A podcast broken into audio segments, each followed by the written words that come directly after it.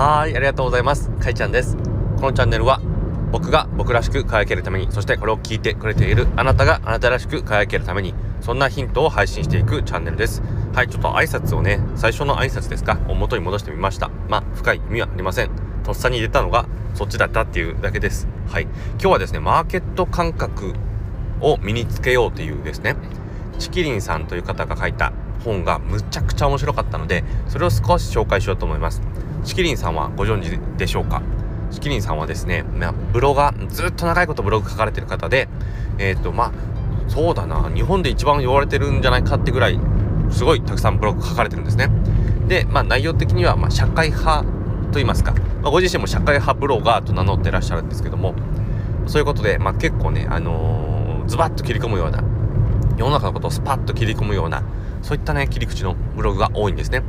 で、まあ、そのチキリンさんがマーケット感覚マーケットについての本を出してるんですね。これを読んでみたらめちゃくちゃ面白い。死ぬほど面白いのでちょっと紹介しようかなと思います。まずね皆さん、うん、あのー、ちょっと想像してもらいたいんですけどあなたにね想像してもらいたいんですけど全日本航空全日空 ANA の競合ライバルは何ですか？どんな企業ですか？って聞かれた時に何を思い浮かべますか？まあまずは JAL ですよね。JAL を思い浮かべます。けどちょっと待ってと。JAL と言っても ANA って他にもいろいろ事業手がけてるよね、まあ、ホテルとかもやってるし。まあそうだな。人乗せるだけじゃないから貨物輸送っていう分野もあると。そういった面においては他の貨物輸送をする業者さん全部ライバルになるのかなるのかもとかそういうふうに考えていくわけです。でこうやって考えていくと、まあ、論理的思考ですね論理思考でこう場合分けして考えていくと、まあ、大体そんぐらいのことが思いついてきてまあ大体こんなもんだろうと思うわけなんですね。これがまあ論理的思考に論理思考でたどり着く範囲かなと。けどちょっと待ってよってちょチキリンさんはちょっと待ってよって言うんですよ。ちょっと待ってよって、まあ、言言わないんだけどちょっと待ってよみたいなそんな感じでちょっと問題提起があってうーんとですねもう具体的な場面をちょっと想像してみましょうって話になるんですよね。どんな具体的な場面かっていうと、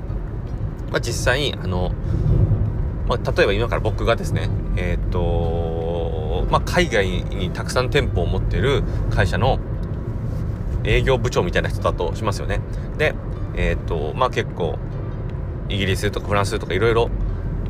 なんだろういろんなところに視点があるんだけどもその視点の売り上げが軒並み下がってると。軒並み下がってるけども理由が全然わからんしかも来週社長とかと経営会議するのにこのなんだろう売り上げ下がりまくってるこの理由もうわからんまま会議に挑んだら俺マジで評価下がるみたいな状況。そういった状況を思い浮かべますと。これやばいですね激ヤバですよね。もう社長の前で恥かいちゃうかもしれないから。だからえー、とこれは何としてでも少なくとも原因だけでも突き止めてから会議に挑まなければと思うわけですね。で、まあ、その時に原因突き止めるにはどうしよう。まあ、やっぱ、支店長とかに会って、なんでこれ売り上げ下がったんって聞くのが一番かなと思うんだけども、まあ、自分が行くにはちょっと海外だから遠すぎる。じゃあ、向こうのやつを来させるか。いや、でも、支店はたくさんあるし、7支店とか、その分の料費が馬鹿にならん。じゃあどうする？どうするって考えた時に、あ、そうや、ちょっと、電話とか、電話じゃない、テレビ会議とかで話せばいいんじゃないって思うわけですね。でテレビ会議で話せばまあとりあえず大体のことは聞けるだろうしまあ何本かね課題解決の方法の糸口を見つけて対策ね打っておけるかもしれない。まあ対策まで打っとけばまあ社長にも、まあ、とりあえず対策打っときましたわって言えるかなみたいなそんな道筋がスパッと立つわけです。でこれを考えた時にこうなったらですね飛行機に乗るっていう選択肢が消えたわけです今こういろんな選択肢があったのが飛行機で向こうに行くもしくは飛行機で来させるっていう選択肢があったけどもいや待ってっていうことでテレビ会議がポンと出てきた。これで飛行機の選択肢がなくなった。つまりテレビ会議もこれ競合に含まれますよねっていう話なんですよ。わかりますか？でこれがなんでこういったことになるのかっていうのはやっぱこう実際にリアルなこの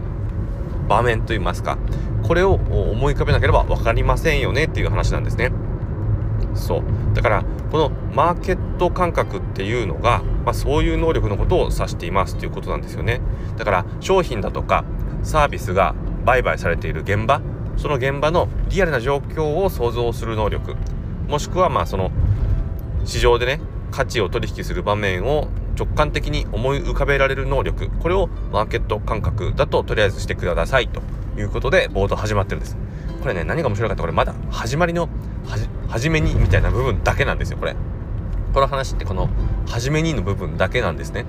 だからまだまだまだあるんです。まだまだあるんだけどもここだけで相当面白いなと俺思ってもズンズンズンズンって言わないな。スラスラガツガツの読んでいる最中です。いや面白いですよね。でこういったマーケット感覚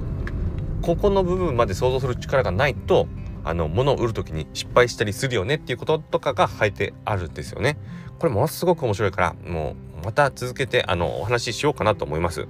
それでは聞いていただいてありがとうございました。あなたの人生の旅が幸せなものになりますように。苦しみが消えますように願いが叶いますようにそしてあなたの進んでいく未来が穏やかで美しく素晴らしいものでありますように。それでは